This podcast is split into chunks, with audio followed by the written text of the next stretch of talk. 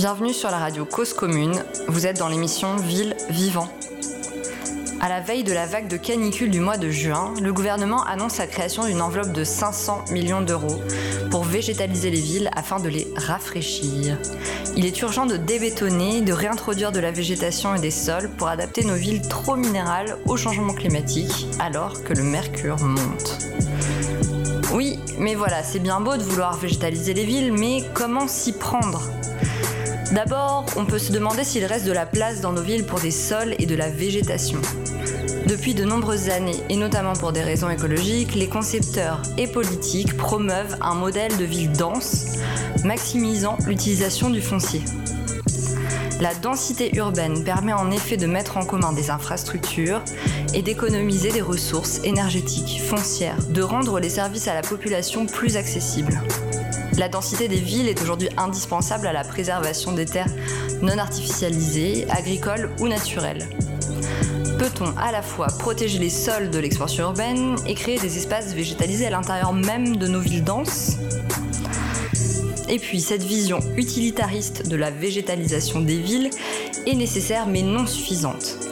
Les écologues et certains urbanistes plaident pour que les villes soient conçues et gérées comme des refuges pour la biodiversité qui s'amenuise.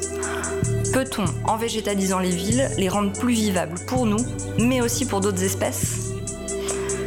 Et surtout, il y a végétation et végétation. Quels paysages végétaux doit-on choisir pour rafraîchir l'espace urbain et protéger la biodiversité?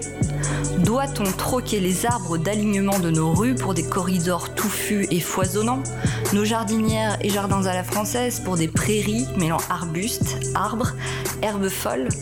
Les citadins supporteront-ils, aimeront-ils la transformation de leur paysage quotidien? Pour aborder ces questions, on accueille aujourd'hui Thomas Boutreux, doctorant à l'école urbaine de Lyon. Thomas est initialement écologue, spécialiste des forêts tropicales, mais il s'est ensuite tourné vers la médiation scientifique, en travaillant notamment comme médiateur biodiversité pour la ville de Lyon, avant de revenir à la recherche et d'intégrer le projet collectif dont nous reparlerons au cours de cette émission.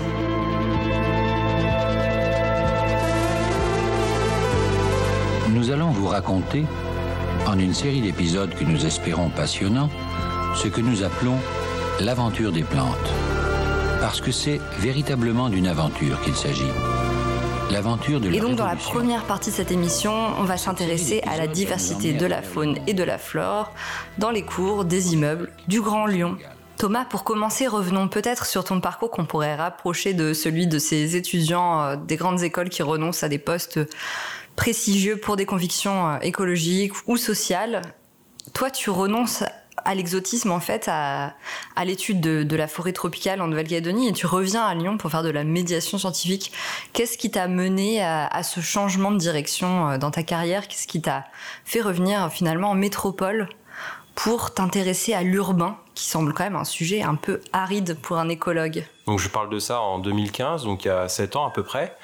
Euh, on sentait que les choses commençaient à changer, on va dire, dans l'opinion publique en France, et euh, je, je, trouvais que les combats à mener euh, sur la biodiversité étaient d'autant plus légitimes de le faire dans son pays d'origine, et d'autant plus de mener des combats d'ordre social, c'est-à-dire que la préservation de la forêt tropicale, bien sûr, qu'elle est nécessaire et indispensable, mais j'avais l'impression qu'on pouvait avoir encore plus de leviers, peut-être, en travaillant euh, main dans la main avec aussi les citadins, puisqu'on est euh, actuellement sur la planète la majorité des, des, ses habitants à vivre en ville et que cette perte des interactions de, avec la nature en ville peut être absolument dramatique sur notre capacité à nous fédérer, à, à prendre des décisions politiques en faveur de cette biodiversité. Et puis en arrivant à Lyon, euh, j'ai commencé petit à petit à travailler sur euh, l'urbain en fait et sur euh, ce qu'on appelait en fait auparavant. J'espère que c'est une expression dont on, qui va s'éteindre petit à petit et qui voie disparition celle-ci, est ce qu'on appelle la biodiversité ordinaire en fait. Parce que pour moi, je pense qu'il n'y a pas de biodiversité ordinaire. La vie est une expérience extraordinaire par nature. Pour moi, ça a été en tout cas la, possibilité de rencontrer des habitants dans la rue et de s'y comprendre qu'elles pouvaient être les relations euh, entre je t'aime euh, ou je t'aime pas du tout avec ce végétal, avec ces animaux qui sont plus près de, chez eux. Donc c'est comme ça que j'ai un peu débuté euh, ces, ces balades et cette croisée entre biodiversité et ville. Et donc cette euh, croisée, cette rencontre entre biodiversité et ville, tu la prolonges au sein du projet de recherche collectif qui associe un laboratoire en écologie, un laboratoire en géographie urbaine, l'école urbaine de Lyon et puis des associations naturalistes, Arthropologia et des espèces par million, mais aussi les habitants. Tout ce collectif s'emploie à regarder la diversité du vivant au pied des immeubles, dans les cours végétalisés du Grand Lyon. Comment on s'y prend? Par où on commence? Alors comment est-ce qu'on s'y prend quand même dans un temps assez limité euh, pour euh, pour enquêter sur cette biodiversité urbaine? Bah, En fait, on a regardé qu'est-ce qu'on connaissait déjà et où est-ce qu'il y avait des trous et euh, où est-ce que finalement il y avait potentiellement le plus de choses à découvrir. C'était aussi pour cette raison qu'on on est allé travailler sur l'habitat collectif, c'est qu'on n'avait aucune donnée à l'échelle mondiale sur cet habitat collectif qui héberge ben, énormément de personnes. Sur la métropole de Lyon, par exemple, c'est plus de 80% des foyers qui habitent un habitat collectif. Et on avait l'impression que les écologues euh, tournaient un peu le dos à ces espaces euh, parce que euh, petit gazon, petit haie bien taillé, bof, c'est pas très intéressant. On détourne le regard. On préfère aller sur des espaces entre guillemets plus majestueux, mieux cotés. Euh, alors qu'en en fait c'est peut-être tout ça, juste des a priori. Et euh, j'avais envie en tout cas de porter un regard sur ces espaces-là avec la, même façon que j'avais pu porter un regard sur les forêts tropicales, c'est-à-dire pas un regard dégradé, mais un regard vraiment attentif. On a fait le choix en fait de se détourner des espèces qui étaient les plus charismatiques. Euh, par exemple, sur la ville, on sait énormément de choses actuellement sur les oiseaux, les oiseaux qui sont souvent des très bons outils d'enquête pour comprendre la vie dans, dans l'échelle d'un quartier. Euh, et nous, on voulait descendre vraiment à un niveau un petit peu plus bas. On voulait repartir aux racines de l'écosystème. Donc, qu'est-ce qu'on trouve vraiment à la base? Ah, Il y a un truc euh, auquel on commence à peine à s'intéresser, euh, juste de manière collective, c'est le sol. Euh, parce que le sol c'est lui qui nous nourrit, c'est vraiment le sol, c'est notre support. Et en ville, bah, généralement, on a toujours eu le réflexe de, prendre ce sol comme un simple support technique dans lequel on va juste mettre des fondations, des bâtiments et puis basta. Et on voulait comprendre déjà la vie de ce sol et puis comprendre à quel point il pouvait être support éventuellement d'une riche diversité de plantes aussi. Et puis euh, surtout un point très important, on voulait euh, vraiment euh, regarder et s'intéresser aux insectes parce que depuis, on va dire 2018 ou 2019 on commence à peine à avoir des études qui montrent le déclin de la biodiversité des insectes et surtout de, de son abondance. C'est-à-dire que en l'espace de 30 ans, on a perdu 75% de la masse des insectes, même dans des régions protégées euh, en Europe. Euh, il y a vraiment l'idée dans ce projet de recherche de porter attention à un certain nombre d'éléments qui peut-être jusque-là ont, manqué un peu d'attention.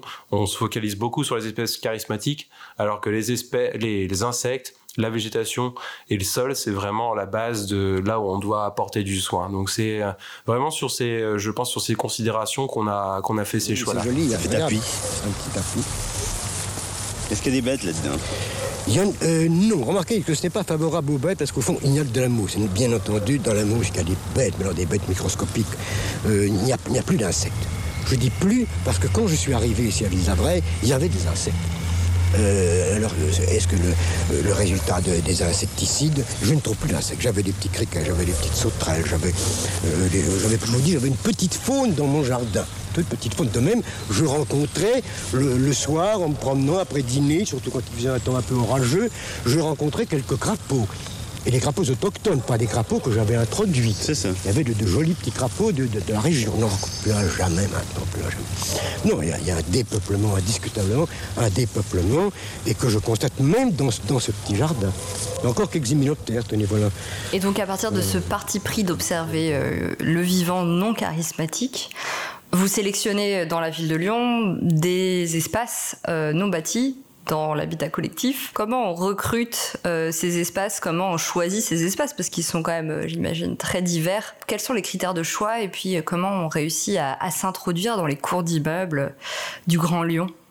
On a souhaité déjà travailler des endroits où on était les bienvenus. C'est un peu bête dit comme ça, mais en fait, beaucoup d'écologues ont encore assez peu travaillé sur les espaces privés parce que bah, pour travailler sur un espace privé, il faut quand même qu'on nous y invite. Euh, on rentre pas comme ça chez, chez les gens n'importe comment. Euh, ça, c'est les lois, hein, c'est comme ça.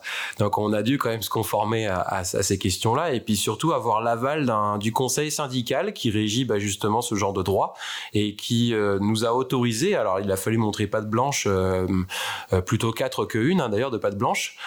Et tout simplement, bah, on a fait un appel à intérêt. on a diffusé dans nos réseaux, tout simplement, c'était un, je crois, un petit poster sur lequel on expliquait qu'on commençait à faire une étude de la nature qui pouvait être en bas de, de l'immeuble.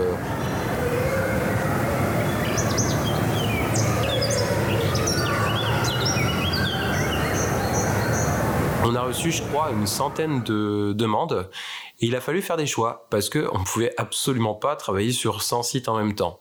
Et là, comment on a fait? Ben, On s'est basé sur des statistiques toutes bêtes. On a essayé au maximum de diversifier, on va dire, la qualité et la nature de ces sites parce que étaient, certains étaient grands, d'autres petits, certains végétalisés, d'autres beaucoup moins, euh, certains dans les quartiers riches, certains dans les quartiers pauvres, certains dans les quartiers récents, d'autres dans les quartiers plus anciens.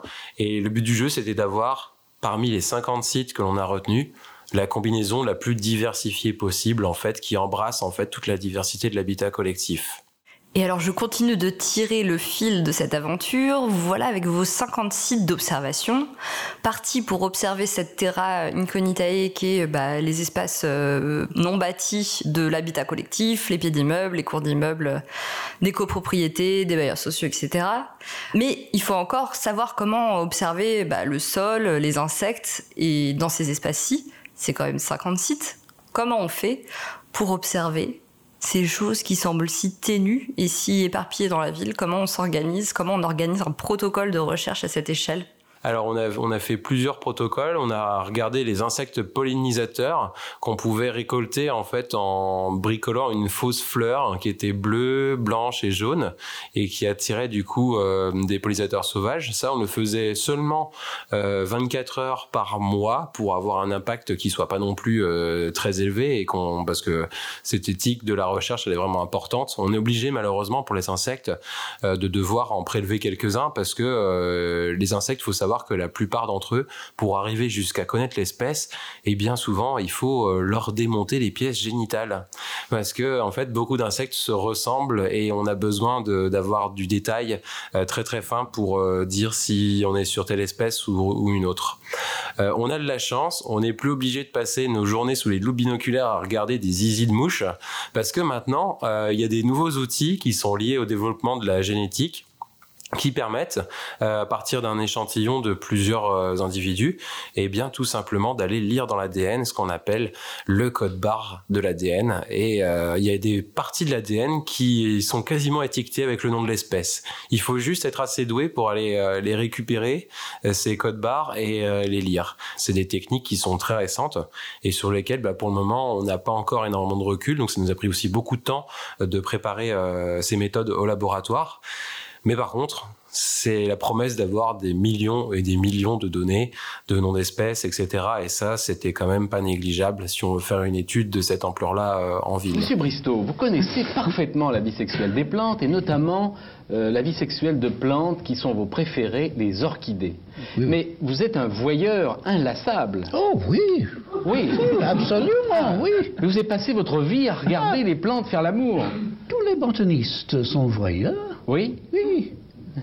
Alors pour les sols, Là, on s'est amusé à faire des petites carottes de sol.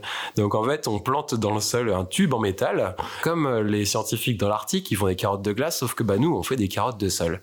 Et dans les carottes de sol, on peut regarder euh, de l'ADN résiduel qui se promène dans le sol, parce que par exemple, euh, je ne sais pas, votre fils, il a mangé des cuits, des, des ailes de poulet dans le jardin, et puis qu'il a jeté un, un morceau de l'aile de poulet, ça s'est dégradé dans le sol. Et puis peut-être qu'on va peut-être retrouver de l'ADN de poulet dans ce sol-là, parce que il y, a, y a de l'ADN résiduel qui reste. Mais ça, c'est valable pour les ailes de poulet, mais c'est valable aussi pour tous les insectes qui vivent dans le sol. Euh, donc, on regarde des espèces de vers minuscules qu'on appelle les nématodes. On regarde des espèces de, comment dire, euh, c'est même pas vraiment des insectes, mais on ça des colamboles. C'est vraiment les pionniers du recyclage de la matière dans la terre, et ils sont très diversifiés du coup en ville. Et c'est pour ça que c'est des bons indicateurs. Euh, donc ce sol, bien sûr, on va regarder d'autres paramètres hein, physico-chimiques. Hein, est-ce qu'il est, il est compacté ou pas? Euh, Est-ce qu'il infiltre bien l'eau? Euh, Enfin bref, il n'y a, y a pas que le vivant, il y a aussi ce sol sert aussi de support à d'autres fonctions d'infiltration de l'eau qui sont vraiment vitales pour le fonctionnement du, de l'écosystème. Et venons-en maintenant aux résultats. Est-ce que vous avez pu déjà traiter ces, multiples prélèvements et avoir quelques données ou, euh, ou c'est encore trop tôt? Alors ça dépend des ça dépend des espèces qu'on a pu étudier. Euh, moi, du coup, en tant que botaniste, le grand avantage que j'ai, c'est que ben, une espèce de, de, plante, on peut lui donner directement son nom sur le terrain, et ça, ça permet du coup d'avoir des résultats directement, de les exploiter euh, vraiment quasiment le lendemain, en fait. C'est ça, c'est vraiment extrêmement euh, plaisant. Et donc, euh, ben, moi, sur la sur la végétation, j'ai pu commencer à regarder un petit peu. Ce qui m'intéressait pas mal, c'était surtout de de regarder dans ces pelouses si elles étaient finalement si pauvres que ça en espèces euh, et de les comparer à la flore qu'il y avait dans des prairies, dans, dans certains habitats collectifs et aussi dans certains parcs publics qui nous ont servi aussi de témoins d'échantillons de valeur de référence en fait.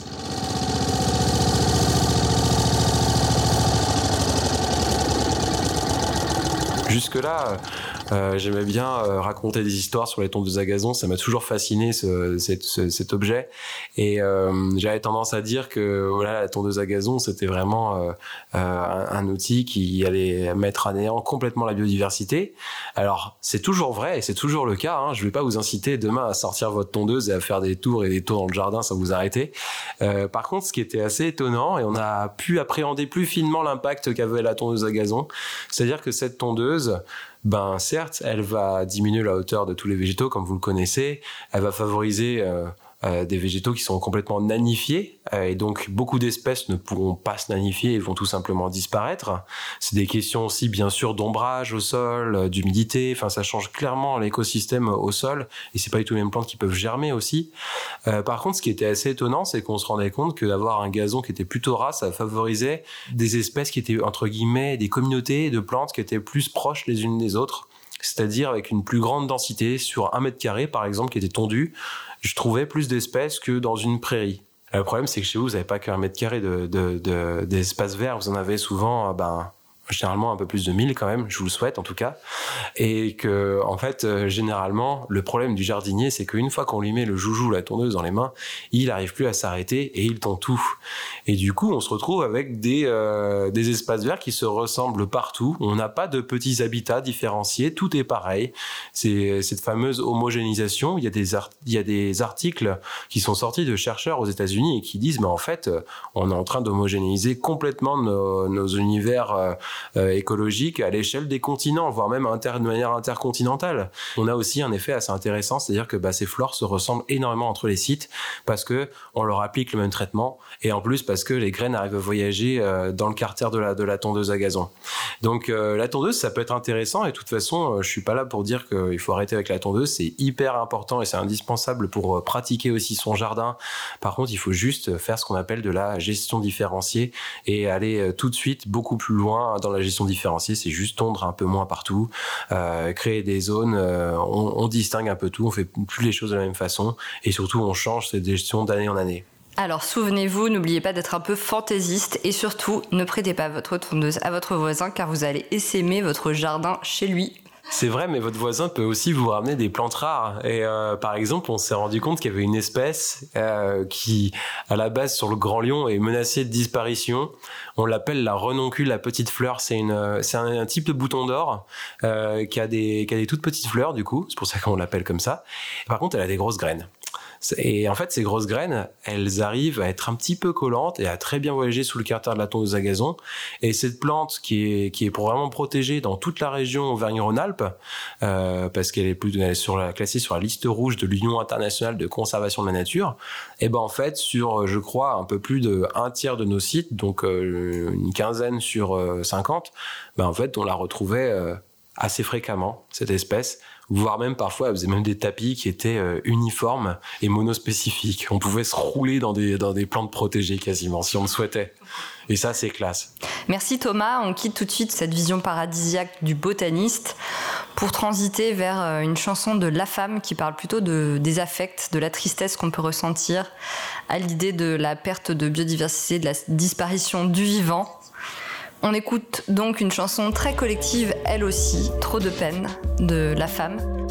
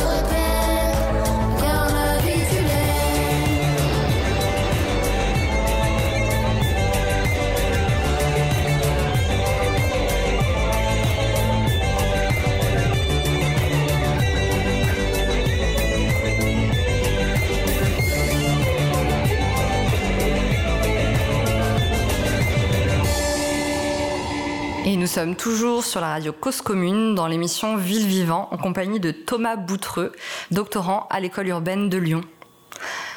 Alors dans cette deuxième partie de l'émission, on va s'intéresser plus spécifiquement aux travaux de Thomas, euh, des travaux qui portent sur les manières d'aménager les espaces non bâtis au pied de nos immeubles. Thomas, donc toi, certes, tu es retourné vers la recherche, mais finalement avec une visée assez pratique, avec pour objectif de savoir comment il faut aménager ces espaces non bâtis, ces espaces libres au pied des immeubles pour maximiser, pour optimiser, pour préserver la biodiversité de nos villes. Est-ce que tu peux nous parler un petit peu de ce qui t'a motivé? Je pense que c'est déjà tout simplement l'amour du vivant en fait et le souhait de pouvoir euh, avoir dans mon environnement un environnement qui soit à la fois intense d'un point de vue culturel, d'un point de vue humain, et intense aussi d'un point de vue, on va dire, naturel et biodiversité. Et euh, je j'ai pas envie dans ma vie de devoir choisir entre l'un et l'autre. J'aimerais beaucoup pouvoir euh, qu'on puisse, en tout cas, à l'échelle collective, euh, réfléchir à des manières d'habiter la planète où on, on soit en capacité de concilier ou de réconcilier ces deux aspects-là.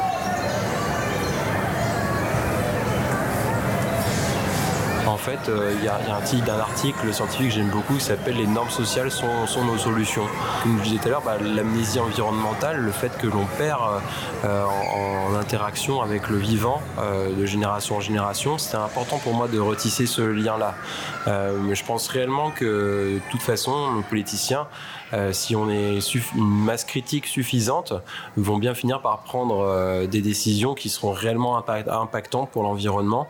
Et du coup, ça me semblait important travailler sur la ville pour euh, travailler en direct avec euh, les citoyens, quels qu'ils soient. Euh, il y avait aussi, bien sûr, aussi l'idée, dans ce qui me motivait, la question de la justice environnementale. Et c'est pour ça que j'ai assez rapidement essayer de travailler avec euh, avec des bailleurs sociaux. Euh, parce que l'idée c'était pas uniquement de s'intéresser aux copropriétés qui sont les mieux lotis de l'agglomération et qui ont déjà euh, un très beau patrimoine euh, végétalisé mais c'était aussi de pouvoir redonner un, un peu plus de, dignité euh, à ces personnes qui souvent vivent dans des dans des habitats qui sont je pense pas ceux qu'ils auraient nécessairement souhaité et qui en plus de ça ont parfois des, espaces extérieurs qui leur donnent pas nécessairement envie de passer du temps dehors ou en tout cas de se retrouver. Donc, euh, et, tout simplement, je pense que l'habitat collectif, c'est aussi une manière de se réapproprier le sens du commun et que faire l'expérience d'une gestion concertée entre voisins, sachant que quand on est voisin, on se connaît pas, on n'a pas décidé de vivre ensemble a priori généralement, sauf dans l'habitat partagé, encore que. Mais pour moi, c'était un, un, défi à l'échelle miniature de ce qu'on expérimente à l'échelle mondiale, c'est-à-dire euh, on, on, a besoin de prendre des décisions pour la planète à l'échelle internationale. Et ben en fait, à sa propre petite échelle, on a déjà besoin de euh, faire des bons choix de gestion pour son propre petit jardin. Donc voilà, il y avait un peu l'idée de l'expérimentation un peu politique, politique euh, quand même derrière ça. Ce projet collectif, il est finalement très ambitieux puisqu'il essaye de lier les aspects politiques et euh, la connaissance et la préservation de la biodiversité urbaine qu'on ne connaît finalement, d'après ce que tu nous as dit, pas très bien.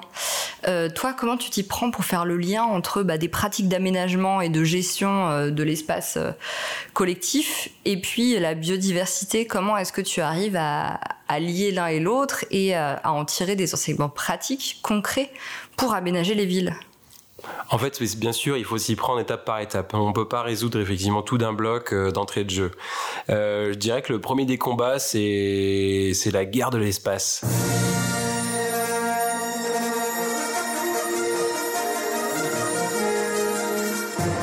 Parce que l'espace en ville, eh ben, on le voit, il est de plus en plus rare. Et euh, disons que pour préserver cette biodiversité, il y a déjà, un premier combat sur euh, où est-ce qu'on réserve de la place pour du vivant. Parce qu'on peut penser à tout le reste, mais en fait, si on traite pas la question de, il nous faut des garde-fous d'un point de vue réglementaire pour conserver de l'espace en ville pour du vivant, on, on réglera pas le, le c'est pas en faisant des petites trames vertes par-ci par-là qu'on arrivera à, sauver les choses et il nous faut réellement de la place.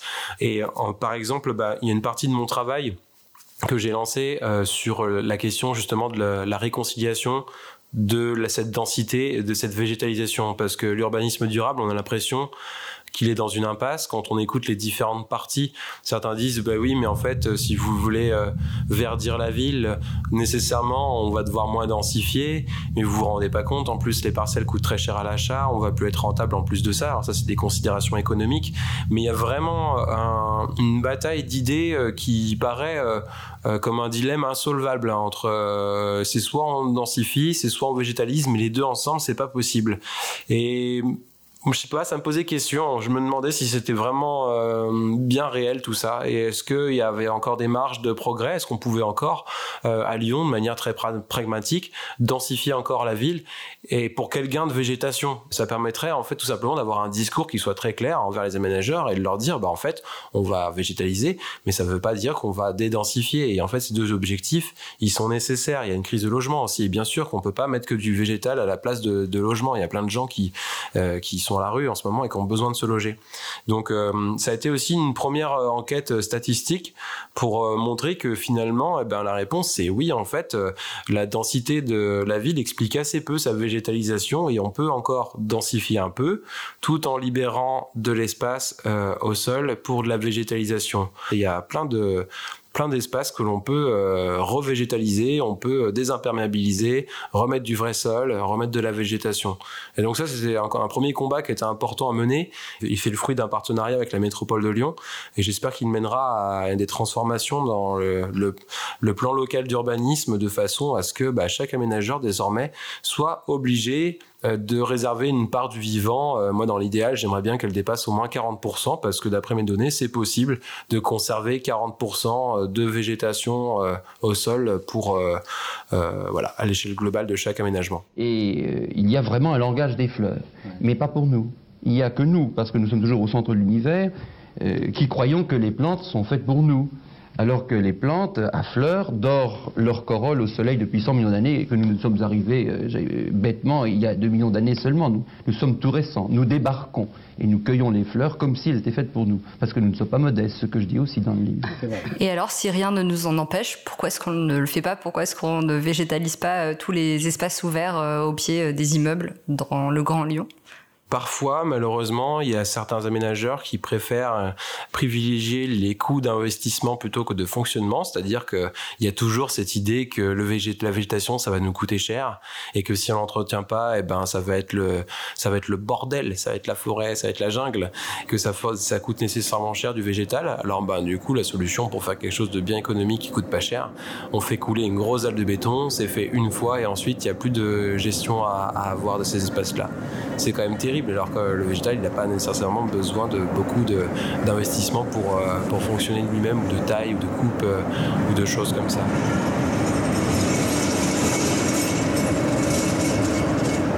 Une autre chose également, c'est tout simplement notre responsabilité. Donc on a vu un peu la responsabilité économique, mais il y a aussi une responsabilité d'ordre culturel et de préférence esthétique. C'est que malheureusement, à certaines époques et dans certaines réalisations, eh bien, il était euh, euh, clairement euh, plus apprécié d'avoir des espaces minéralisés et c'est une tendance qu'on voit aussi actuellement parfois dans l'habitat individuel en ce moment. Euh, donc ça c'est pour moi la deuxième explication et puis peut-être aussi une, une, troisième et qui, est d'ordre économique, c'est que euh, bien faire couler une dalle de béton, ça vous fait faire un devis pour euh, l'aménageur qui est parfois un peu plus élevé au départ et qui du coup ben, permet de, tout simplement de faire un peu plus de profit. Alors là, on parle de conception, mais tout à l'heure, tu nous parlais de la tonte. Euh, est-ce qu'il y a des enjeux aussi dans les pratiques, dans la gestion des espaces végétalisés? Oui, complètement. Ce que je disais tout à l'heure, c'est de diversifier au maximum. Euh, en fait, la gestion différenciée des espaces végétalisés, le fait qu'on laisse des zones sauvages, d'autres un peu plus tondues, entretenues, euh, c'est quelque chose qui est très très bien développé euh, dans les espaces publics, comme par exemple les parcs et jardins de la ville de Lyon qui travaillent là-dessus depuis une vingtaine d'années. par contre, on se rend compte que dans le domaine privé, on en est encore au balbutiement, alors que c'est des méthodes qui ont fait leur preuve sous tous les aspects, hein, que ce soit économique, social, écologique. Et ce qu'il y a de nouveau en fait dans, cette gestion écologique, c'est qu'on on arrête finalement de faire un traitement industriel de l'espace vert. C'est-à-dire on arrête de faire du copier-coller et on doit se remettre à réfléchir à refaire réellement du jardinage. C'est un peu, on va dire, la version euh, euh, permaculturelle du, jardin et de l'espace vert. Hein. C'est on compose avec l'existant et on fait pas contre la nature, mais avec la nature. Je dirais peut-être même si on veut aller encore même plus loin, c'est que si on veut s'amuser et notamment en contexte de changement climatique et pour être certain d'avoir des strates de végétation qui vont survivre à l'été, c'est qu'il faut même casser l'homogénéité, on va dire topographique. C'est-à-dire votre jardin, euh, votre espace vert, il est plat, et ben pourquoi pas y creuser des mares et la terre que vous avez sortie, vous faites des buttes à côté. Et en fait, euh, en faisant ça, vous allez euh, permettre une meilleure infiltration de l'eau, ce dont on a réellement besoin en ce moment déjà pour recharger nos nappes phréatiques qui sont bien basses. Mais en plus de ça, ce sera de la réserve utile pour la végétation qui est juste à côté. Mais surtout, à mesure que vous suivrez ces épisodes de l'aventure des plantes, vous irez d'étonnement en étonnement. Et finalement, en travaillant sur le sujet bah, de la végétalisation urbaine et de la biodiversité euh, avec euh, tout un tas de partenaires, notamment les habitants, les bailleurs sociaux, les copropriétés, est-ce que tu as rencontré des postures, des comportements, des points de vue qui t'ont surpris, qui t'ont étonné euh, au cours de tes, de tes terrains, de tes recherches? Ce qui m'a surpris dans ce terrain et dans, et dans ces observations, c'est surtout à quel point certains acteurs insoupçonnés, pour moi au départ, avaient pris énormément d'avance dans ces questions-là. Et les bailleurs sociaux, j'avais, je pense, l'intuition au départ que on n'allait pas forcément être écouté, qu'on allait être pris pour des doux rêveurs, euh, qu'il y avait d'autres priorités euh, par rapport au budget dont ils disposaient. Et en fait, pas du tout. Euh, j'ai été vraiment agréablement surpris de me rendre compte à quel point est-ce qu'ils sont moteurs et pionniers dans la transformation des espaces extérieurs pour leurs pour leurs habitants. Alors c'est peut-être lié aux, aux, partenaires avec lesquels je travaille, qui sont peut-être plus impliqués dans ces questions-là, mais en tout cas, leurs réalisations sont, je trouve, assez exemplaires en général. Bon, Thomas, c'est bien beau tout ça, mais on ne peut pas euh, se reposer uniquement sur les bonnes volontés et sur euh, les, acteurs les plus, les plus proactifs, les plus volontaires. Tu parlais tout à l'heure d'outils de réglementation, d'urbanisme qui permettraient de contraindre les aménageurs et de préserver une certaine portion de sol euh, dans chaque nouveau projet d'urbanisme. Tu parlais notamment du coefficient de biodiversité. Est-ce que tu peux nous, nous, expliquer un peu plus précisément en quoi consiste cet outil, quelle est sa puissance d'action pour, euh, pour préserver les sols en ville et, préserver la, la biodiversité, le végétal? Oui, c'est un, c'est un outil qui est de plus en plus adopté euh, actuellement par les, par les métropoles et les grandes villes. Ça a débuté cette histoire euh, en Allemagne, à Berlin, euh, à la fin des années 90. Et puis depuis une vingtaine d'années, ça, on va dire que ça, ça voyage de, de ville en ville. Et qu'en France, il y a vraiment un engouement très fort en ce moment pour prendre des dispositions sur ces coefficients de plein sol ou de biotope. Et j'étais un petit peu chagriné de voir qu'en fait, euh, souvent, les coefficients qu'on applique, ils ont un niveau qui est vraiment assez bas. C'est-à-dire que parfois, quand on lit les documents d'urbanisme, on se rend compte qu'il y a 10%, 15%, 20% maximum de l'espace qui est protégé pour le vivant, alors que bah, les données que j'ai pu analyser bah, montrent qu'on peut facilement monter à 40% en fait.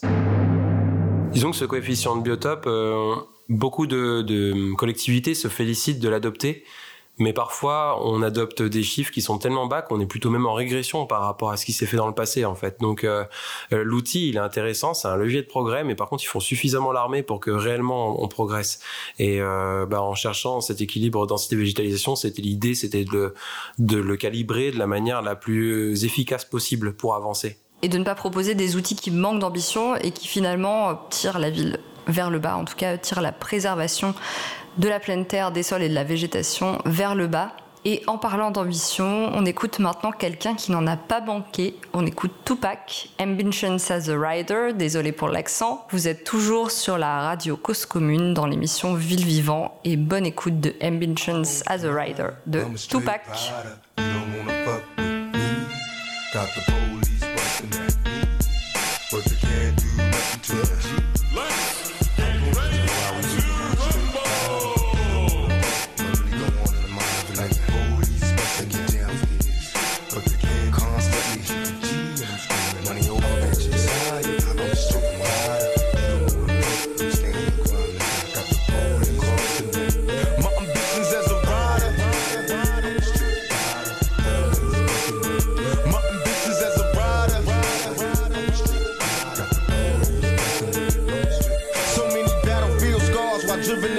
Cars. These life is a rap star. It's nothing without God. Was born rough and rugged. Addressing the man public. My attitude was fuck it. These motherfuckers love it to be a soldier. Must maintain composure at ease. Though life is complicated. Only what you make it to be. And my business as a rider. The catch her while she hot and horns go up inside her. Then I spit some game in the ear. Go to the telly ho.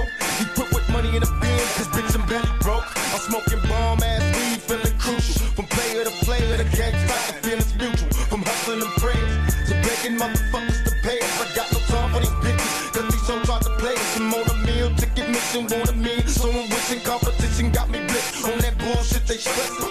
I'm a rhyme though. Clown hoes like it's mandatory. No plus no glory. My nigga bitch got the game distorted. Now it's on and it's on because I said so.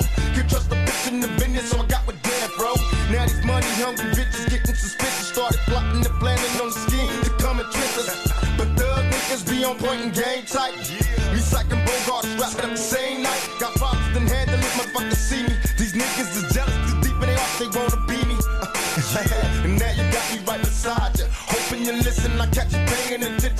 Ambitions as a rider.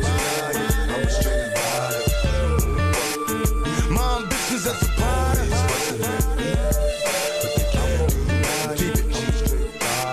It was my only wish to rise above jealous coward motherfuckers I despise. When it's time to ride, I was the first officer. Give me the nine.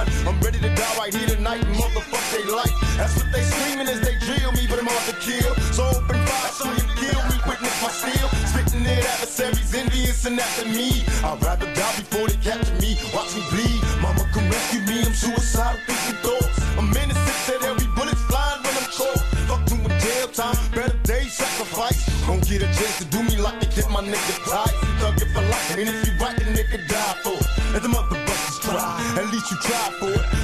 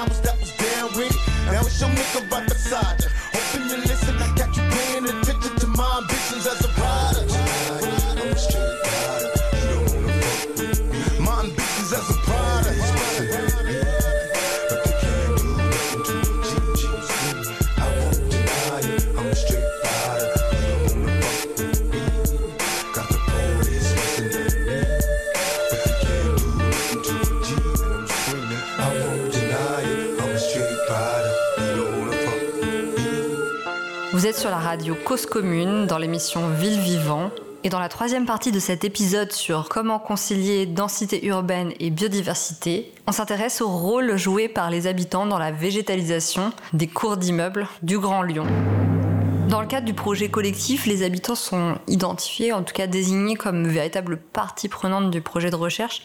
Est-ce que tu peux nous en dire un peu plus, Thomas, nous éclairer sur comment le lien avec les habitants, la place des habitants euh, des cours d'immeubles observés a joué dans le projet de recherche, quelle place ils ont tenu Dans ce lien avec les habitants, on voulait aussi que ce soit un prétexte pour que les habitants se retrouvent, euh, pour qu'ils puissent euh, éventuellement découvrir ou redécouvrir leur espace vert, mais surtout qu'on puisse être dans un échange en fait. Euh, C'est-à-dire que on n'était pas uniquement dans un schéma, on va dire, de sciences participatives où en fait, euh, bah, les habitants c'est les petites mains de la recherche et ils sont bien pratiques, ils sont bien utiles parce qu'ils sont directement sur le terrain. Et je voulais vraiment que hum, les habitants puissent euh, déjà nous donner des, leur regard, leur, euh, leur, leur esprit critique sur euh, l'aménagement de ces espaces verts. Et c'est un travail de- d'enquête que mène Marie-Lise Cotet, qui est chercheuse en géographie sociale, qui essaie de comprendre euh, bien les attentes euh, et les envies des habitants sur ces questions-là. Ils sont très euh, très friands de pouvoir répondre à ces questions et de pouvoir leur donner leur, leur préférence esthétique, puisque c'est vraiment de, la- de, de cela qu'il s'agit. pas s'imaginer la, beau- la beauté euh, d'un- opli. Je crois qu'il faut, j'aimerais mieux dire d'une opli, mais je crois qu'il faut dire d'un opli, d'un, opli sur une fleur. C'est un, un bijou. Et voilà aussi une chose, bien que je n'étais pas tellement porté sur l'esthétique quand j'étais jeune, je, je ne me disais pas tellement que c'était beau. Je ressentais cette beauté, mais je ne me disais pas c'est beau. Mais à cause des couleurs, Mais je trouvais quand même formes. extraordinaire, je me rappelle avoir dit ça, je trouvais extraordinaire quand j'étais enfant qu'on puisse trouver des choses euh, qu'on mettrait dans des vitrines, voyez-vous. Pour moi, pour moi, un insecte, c'était quelque chose de, de mer- de merveilleux, d'aussi précieux, d'aussi étonnant, d'aussi d'aussi insolite que ce qu'on voyait dans des vitrines, voilà. Mais je ne me disais pas tellement que c'était beau. C'était quelque chose de rare, d'extraordinaire. C'était le mystère de la vie, dont je ne suis pas encore revenu. Et puis, euh, ils ont l'envie de pouvoir être capables de dire si un espace vert, euh, il est de qualité ou non pour la biodiversité. Souvent, en fait, ils souhaitent agir, ces habitants, mais ils se sentent un peu démunis. Et du coup, euh, qu'on puisse les aider, les former en tant que chercheurs, euh, qu'ils puissent profiter de ces temps d'échange à deux euh, pour aiguiser leur regard, je pense que c'est quelque chose qui, pour eux, est, euh, est, est assez valorisable et qu'ils apprécient beaucoup. Et puis, surtout...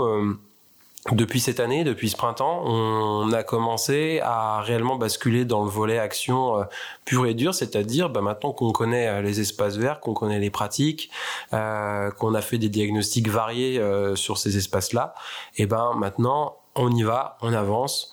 On remet plus de biodiversité, on crée des espaces qui soient réellement des espaces de convivialité aussi pour les habitants. En fait, en quelques mots, bah, on appuie cette volonté habitante de transformer ces espaces-là et on les aide à ce que ça devienne concret grâce aussi à un soutien financier de la métropole de Lyon qui paye en grande partie eh bien, les, les, les fournitures euh, végétales. Il s'agit d'un projet de, recherche-action au sens propre, puisque vous allez jusqu'à réaménager ces cours de copropriété de logements sociaux. Oui, ça c'est plutôt le travail de sur cet accompagnement, mais sur lequel je m'investis un peu aussi. Il y a vraiment la, la volonté de pouvoir accompagner chaque euh, collectif d'individus euh, qui en fait la demande. Et parfois, on se rend compte aussi que les habitants, ils ont fait un sacré chemin avant et qu'ils nous ont vraiment beaucoup facilité le travail. C'est-à-dire que nous, on est là surtout pour euh, entre guillemets faire les finitions et les aider à être euh, en posture extérieure euh, pour les, animer leurs débats et éventuellement faire quelques conseils techniques. Mais dans certains cas, les habitants ont fait un travail de dingue auparavant auprès de leurs voisins euh, pour euh, leur expliquer ce qu'était la gestion différenciée, pour réussir à faire changer les pratiques euh, de, par, les entreprises des paysa- paysagistes, et puis éventuellement même parfois à négocier un budget commun collectif qui serait dédié à du réinvestissement sur euh, l'espace vert et pas que de, de la gestion au rabais. Et en termes d'aménagement, concrètement, vous êtes allé jusqu'où? Est-ce que vous avez pu euh, produire des buts et des mares, par exemple?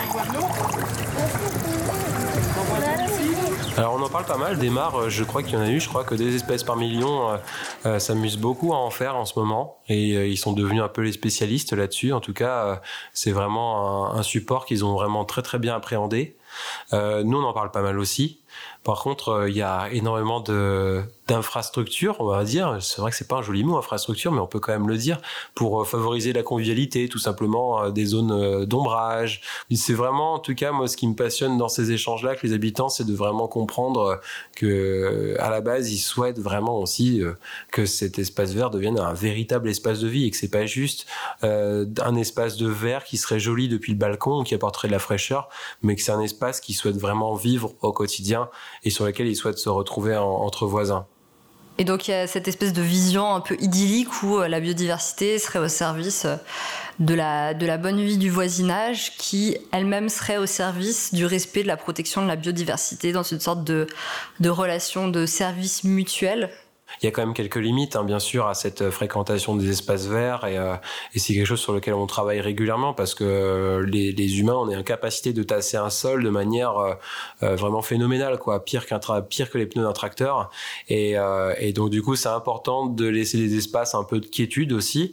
Parfois, certains habitants vont vraiment souhaiter avoir des espaces qui soient le plus entremêlés possible entre des espaces à vivre, des espaces naturels, et puis d'autres personnes qui, au contraire, vont vouloir vraiment segmenter parce que dans le fond, ce qui va être très important euh, dans leur euh, représentation de euh, psychologique, c'est qui pourrait favoriser éventuellement une réserve de nature un peu sauvage et un espace qui serait clos et réservé à cette nature et qui n'est pas accessible aux humains.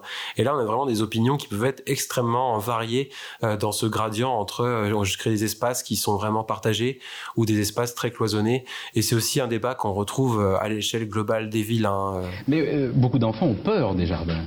Oh non, ah. pas le jardin de ma grand-mère, il était si petit, si, familier. Ah, vous avez eu peur, vous avez eu peur, vous dites J'avais peur dans la resserre, parce qu'il y avait des, il y avait des choses euh, horribles et des chauves-souris peut-être. Là, tu évoques des points de vue plutôt positifs, enfin même complètement positifs. Euh, qui sont en fait favorables à la, à la biodiversité, mais est-ce que tu as rencontré aussi de la conflictualité, du rejet, des points de vue en fait négatifs sur la présence euh, d'autres espèces en ville? Est-ce que tu peux nous donner un peu l'étendue des réactions, des représentations que tu as pu saisir, toi, sur le terrain, au fil de, ce projet de recherche? Euh, Ça nous a parfois mis aussi euh, en face de certaines. Euh, je pourrais presque dire pour moi ça, ressemble un peu à une forme de, peu de détresse aussi psychologique quoi de, cette peur en fait finalement de quelque chose qui soit non contrôlé et de situations qui potentiellement sont imprévisibles c'est-à-dire savoir qu'un espace vert, il est non fréquenté, il n'y a pas d'humains, il n'y a pas de, il a pas d'insectes, etc. Bon, bah, on sait que ce sera toujours comme ça et, euh, et c'est ok. Par contre, euh, que potentiellement il puisse se passer des choses et on ne sait pas de quelle manière. Mais je me suis rendu compte à quel point euh, l'être humain n'était pas toujours capable d'accepter ça. Et, euh, et, je trouve ça extrêmement triste, malheureusement. Et je sais pas euh, forcément par euh, comment est-ce qu'on peut se rééduquer à l'imprévisible. Ça, c'est, je pense que c'est vraiment un autre levier de travail pour pouvoir accepter la, la nature, la nature en ville. Oui, vous appelez ça le pré cannibale. un pré, oui, une prairie hantée d'entités cannibales, oui, oui. C'est-à-dire un pré où, où, tout le monde se mange. Car la loi des insectes, la loi des territoires, c'est je te mange, je te mange, je vais te manger. C'est une loi permanente où chacun dévore l'autre. Peut-être une une, autre source de, de, complications qu'on a pu avoir quand on faisait ce terrain, cette recherche, c'est euh, l'amalgame qu'il peut y avoir entre euh, euh, l'écologie scientifique et l'écologie politique. Bah, c'est vrai que ça porte le même nom, ces deux choses-là, c'est quand même, c'est quand même pas très malin. Et notamment, ben, dans, sur la métropole de Lyon, où, où depuis quelques années, autant la ville que la métropole, c'est l'exécutif est étiqueté vert et écolo on pouvait être perçu comme étant étiqueté aussi ou euh, euh, lié à cette famille politique, ce qui est absolument pas le cas. Enfin, notre notre projet fédère des gens dont je connais absolument pas du tout les opinions politiques. C'est des gens qui aiment le vivant en fait. Et euh, la question d'aimer le vivant ou non ne devrait pas être une question de politique ou de société. Enfin, c'est c'est une condition malheureusement qui est qui est indispensable à notre à notre survie en fait. Et c'est pas un choix culturel ou de goût en fait. si on place ça sur ce sur cette échelle de valeur là bah, on, fonce dans le mur. Et euh, me rendre compte à quel point ces amalgames, il était difficile de distinguer euh, le, soin porté aux vivants, aux êtres humains, euh, aux autres êtres vivants, d'une question politique. Là, là, je me suis vraiment dit, mince ça risque d'être vraiment compliqué en fait cette, cette question-là parce que Thomas en début d'émission tu nous parlais de toi de ton désir de ne pas choisir entre le fait de côtoyer une nature riche une diversité d'espèces de vivants et l'intensité de la vie urbaine, des relations qui s'y tissent entre citadins, tous les événements, toute la richesse culturelle de la ville. Est-ce que tu arrives toi à projeter cette ville qui concilierait densité, intensité de, de cette vie d'urbain et diversité du vivant, intensité de l'expérience sensible tout simplement de la nature en ville? Est-ce que tu peux projeter une image de cette ville que tu rêves?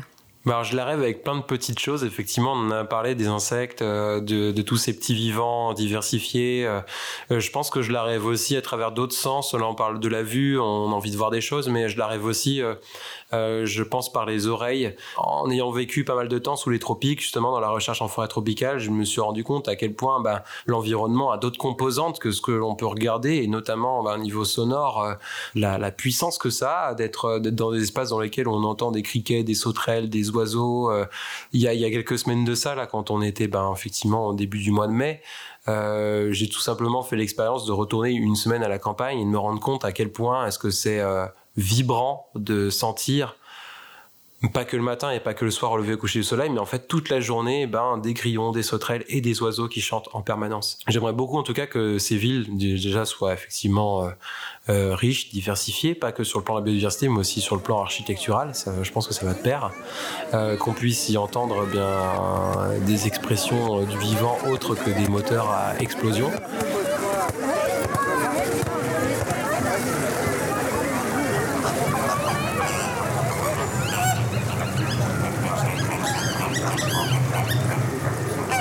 Un dernier truc, c'est la manière dont je la rêve, je dirais, en prenant un peu plus de recul.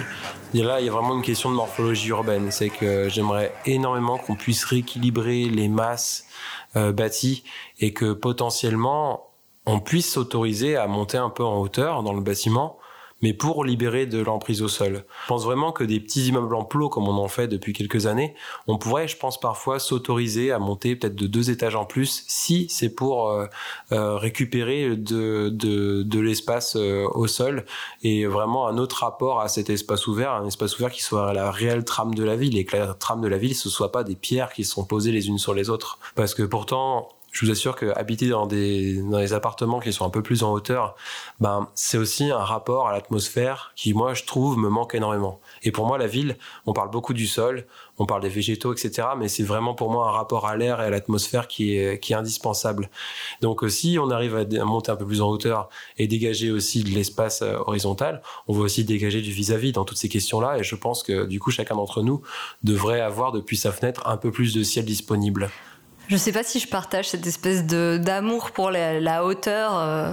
En tout cas, merci beaucoup Thomas pour cette vision d'une ville, euh, d'une ville rêvée. Merci Emma. Et comme toujours, les curieux pourront trouver des ressources sur la page de l'émission Ville Vivant sur le site internet de la radio Cause Commune, radio numérique 93.1. Bonne soirée, bonne matinée, bonne journée, bonne nuit à tous et à toutes et à très bientôt sur la radio Cause Commune. Bye bye.